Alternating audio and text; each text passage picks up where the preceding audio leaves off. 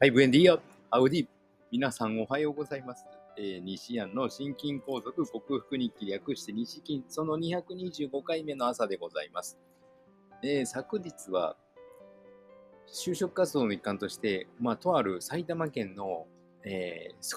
ごい田舎町の病院に面接に行ったんですけど、久々に差別を受けました。うん、なんかこう、すごい固定観念で、あんたはもうコロコロ仕事を変える人だから、マネージメントなんて土台無理だろうっていうのを前提に話を進められたんで、もう縁がなかったことにしましょうと言って、さっさと帰ってきました。もう本当に、やっぱ田舎は田舎なんですね。もう、まあ、田舎は田舎、日本だからこうとかじゃなく、アメリカだろうがどこだろうが田舎の考え方は閉鎖的なんですけども、久々にそういうところにお会いしましたので、もう話してでもこれ意味がないなと思って、さっさと切りま、こちらが切りました。失礼しちゃうはプンプンなんですけども、まあ、でもその後に、小学校3年生の運動指導を行い、楽しい時間を過ごせましたので、まあ、あの我慢して変なこう差別をされるよりも、こういうことをやった方がいいなと思っております。だって、昨日は、なんとあの、キングコングの西野明宏さんが群馬県で講演をしてくださって、ぜひ行きたかったんですけども、私はその仕事がありましたので行くことができず、娘3人と妻だけが聞きに行ってくれました。非常に楽しい時間を過ごせたようで、えー、行かせた身としてはとても良かったです。反面、血圧がなかなか150、90台から下がらないので、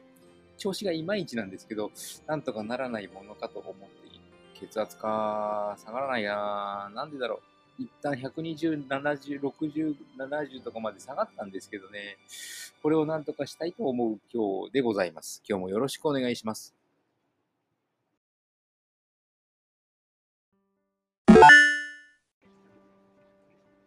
はい。改めましておはようございます。健康運動指導士、理学療法士、そして笑い療法士の西田隆です。ね、今、朝なのににわか雨、夕立？のようなひどい雨が降っておりまして、雨音が聞こえているでしょうか？群馬県朝から雨がすごく降っております。昨日は氷、ビー玉大ぐらいの氷が降って、えー、結構恐ろしい思いをされたようですが、皆さん。私はあの群馬県の北に逃げておりましたので、仕事で、その氷の被害に遭わずには済みました。今朝はなんかけたたましい音の雨の中、こうやって配信をしております。今日のテーマは、コレステロールが怖いんじゃなくて、酸化や糖化をしたコレステロールが怖いんだよ。つまり、えー、老化が怖いんだということをお,、えー、お話ししたいと思います。動脈硬化のところがこう血管壁が分厚くなってそこに LDL 悪玉コレステロールが溜まっているのでコレステロール諸悪説悪悪玉説おおすごい雨になってきたながえー、まことしやかに世間一般の常識となっていたわけですけども、えー、元を正すとですというか、もっと原因を追求すると、確かに LDL コレステロールが血管壁に溜まっているんですけども、これが悪玉なのではなくて、酸化もしくは糖化した LDL コレステロールが良くないということになります。LDL コレステロール、つまり悪玉と呼ばれるんですけども、決して悪玉ではなくて、ビタミン E とかコエンザイム Q10 を運んだり、細胞膜になったり、ホルモンの原料となるので、決して LDL コレステロールは体に役に立たず悪玉な働きをするかといったらそうではないんですけども、悪いのは錆びたコレステロール。酸化した活性酸素によって錆びになってしまった錆びた状態の LDL コレステロール。もしくは糖質を摂取して糖化した LDL コレステロールが良くない。これが体に悪さをするので、なんとマクロファージという、え、白血球にも似たものがこの LDL コレステロールを食べてくれるんですね。で、自分がは肥大化していくんですけども、その肥大化した自分が排泄される前に動脈硬化によって血管壁が脆くなった、そこに炎症が起きたとか、そういった場所にマクロファージはその血管壁修復のために助けに行くんですね。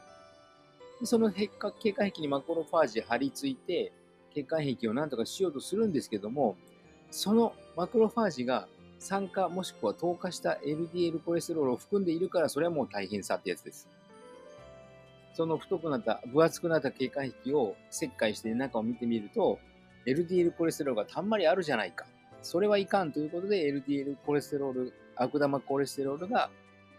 いわゆるあの血動脈硬化の原因だというふうにやり玉に当てられたんですけども、それはもうマクロファージは修復のために来ているわけであって、ただ、あのマクロファージはその透過した、酸化した LDL を処分するために自分が自分に取り込んだ。でも、血管壁も修復しなきゃいけないから、いかんいかんと思ってもう一つの役割を果たすべく、その血管壁の炎症が起こっているところ、脆くなっているところに行った。そこで修復をしている作業しているところを見つかってしまい、お前、この LDL コレステロールがたくさんあるっていうのが、この動脈硬化の原因なんだと言って、あの、免罪、冤罪、まあ、濡れ衣を着せられたということですね。要は、酸化させない、透過させないことが大事で、えー、活性酸素は生きている限り、運動する限り生じるものですから、抗酸化作用のあるブロッコリーとかビタミン E、ビタミン C を大量に摂取すること、そして糖化はもちろん糖質を摂取することによって起きるわけですから、糖質を控えることが、その動脈硬化の予防にもなるというわけでございます。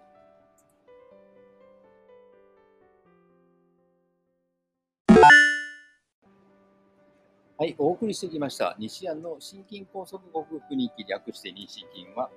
健常者や子供たちに運動パフォーマンスの向上と健康の促進を運動指導と栄養指導の両面からサポートする健康運動指導士、心身に障害を負ってしまった方々に医学的リハビリテーションを施す理学療法士、そして癒しの環境を提供し、安心安全なほっこりした笑いを引き出して平和をもたらす笑い療法士として活動する私、西田隆が、コロナワクチン接種を4回、5回、6回と複数回接種した高齢者に囲まれて仕事をしているという、そういった職場環境によって被ったシェディング被害と呼ばれるワクチン後遺症にも似た症状。私の場合は心筋梗塞のような、狭心症のような、胸周りの変な痛み、背中周りの痛み、背中の筋肉の痛み、最近これはあんまりないですね。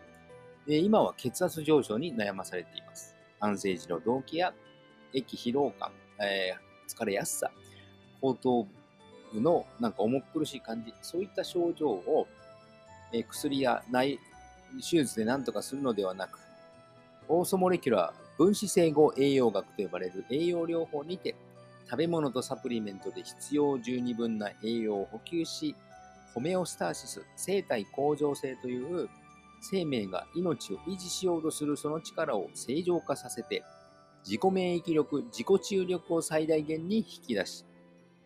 そしてシェディング被害に有効とされるグルタチオンというアミノ酸とビタミン C を大量摂取して、まあ、グルタチオンは最近、ね、取ってなくて、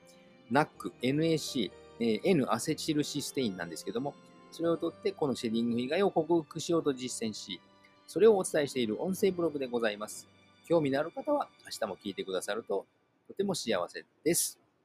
週の、えー、仕事始まり2日目火曜日、まあまあ私にとっては今日が1日目なんですけども、さあ、けたたましい雨の中出勤しなきゃいけないんでしょうか？雨を止んでくれ、1時間後。はい。とても恐ろしい状況のけたたましい雨が降っている群馬県でした。えー、水害、氷害、いろいろあります。皆さんも無事にご安全に過ごせますよう、素敵な一日をお過ごしください。西田隆でした。ではまた。